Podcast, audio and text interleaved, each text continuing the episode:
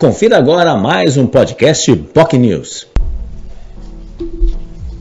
Santos é uma das cidades mais femininas do Brasil. Segundo o censo de 2010 do IBGE, Santos tem algo em torno de 35 mil mulheres a mais que homens. E, é claro, a transforma em uma das mais femininas do país. Em razão desse assunto, que é um assunto importante, foi criada, a recém-criada, aliás, Secretaria da Mulher, da Cidadania e Direitos Humanos da Prefeitura de Santos. Uma secretaria nova que tem cerca de 20 dias e foi quem está no controle da secretaria é a vice-prefeita Renata Bravo, ela que também é presidente do PSDB Santista.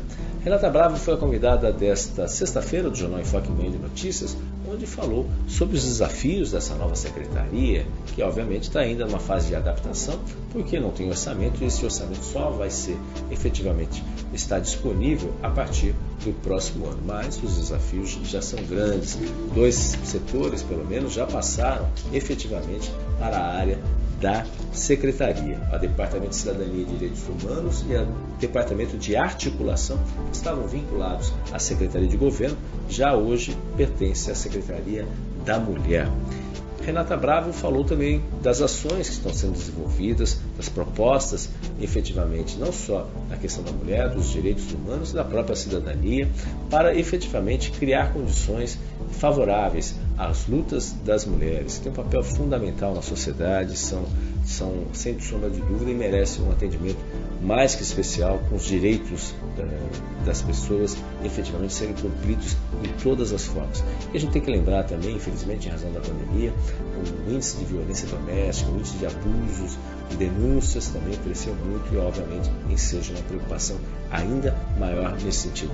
Renata falou de alguns dados curiosos também, além do, obviamente, número de mulheres muito maior que de homens, segundo o IBGE, 68 mil lares hoje em Santos são administrados, têm a mulher como chefe do lar. Isso é um número expressivo. E 80% das pessoas que participam das vilas criativas, as mulheres dominam nesse cenário, ou seja, para fazer cursos, para fazer ações nesse sentido nas vilas criativas espalhadas em vários pontos de Santos, 80% é formado por mulheres. Ela falou também de lutas importantes, que a ideia é justamente prestigiar para que o assunto fique firmado na cabeça das pessoas, como agora o agosto lilás e também o outubro rosa, especialmente em relação ao câncer de mama. Falou também sobre casos que podem acontecer de assédios dentro e fora da administração municipal.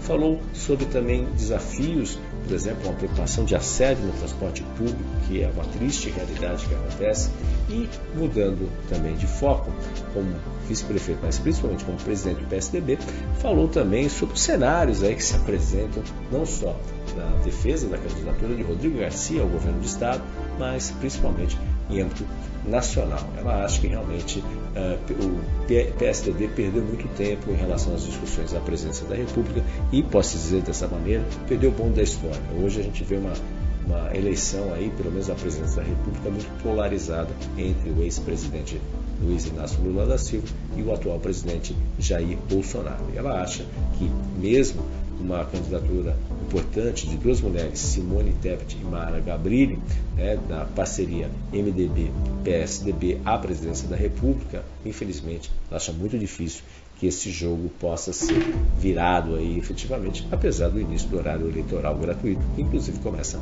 já começou nessa sexta-feira. Ela acha que efetivamente é importante a participação feminina na chapa pura de mulheres, tanto para candidato à presidência como vice, para marcar presença para falar da importância de se discutir efetivamente ações em, em apoio às mulheres. E falou, obviamente, uma pergunta indagada pelo jornalista, colega jornalista Francisco Lascala, uma questão muito interessante também, que o nome dela acaba nos bastidores ser, sendo noticiado, sendo citado como, quem sabe, uma eventual possibilidade de se candidatar para as eleições de 2024, à medida que o prefeito Rogério Santos ele já, já falou em algumas situações que ela está cumprindo o papel efetivamente para um mandato, não tem intenção de se candidatar à reeleição em 2024. É claro que ainda é muito cedo, é claro que tem muita discussão e ela simplesmente sintetizou aí que qualquer decisão a ser tomada tem que ser uma decisão em conjunto. Enfim, muita, muito interessante a entrevista da vice-prefeita, secretária agora da Mulher, Cidadania e Direitos Humanos de Santos. Muito interessante, vale a pena você conferir. E se você quer conferir, basta acompanhar nas nossas redes sociais, nosso Facebook, facebook.com.br nosso canal no YouTube, youtube.com.br também na nossa rádio Bocnews e no nosso site bocnews.com e Twitter, arroba BocNews. Tenham todos um ótimo final de semana e até segunda-feira. Tchau, tchau. Você ouviu mais um podcast Boc News.